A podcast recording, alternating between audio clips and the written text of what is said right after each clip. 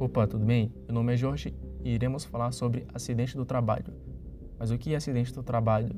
É um assunto bem amplo, mas pode ser definido como aquele que acontece no exercício do trabalho ou empresa, provocando lesão corporal ou causando perturbação funcional, ocasionando na morte ou perda ou redução permanente ou temporária da capacidade para o trabalho.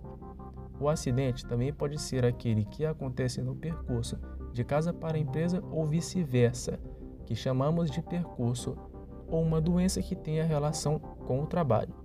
Caso aconteça o acidente do trabalho, a empresa tem a obrigação de emitir a CAT, a comunicação do acidente ao INSS até o primeiro dia útil do acidente.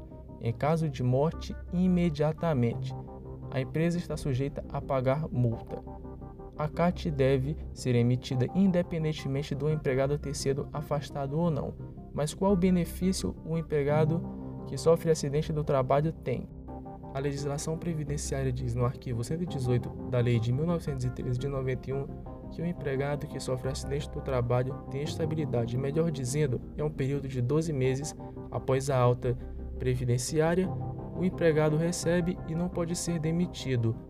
Pode ser demitido apenas por justa causa ou demitido, mas caso seja indenizado. Em caso de morte, a família deve ser indenizada.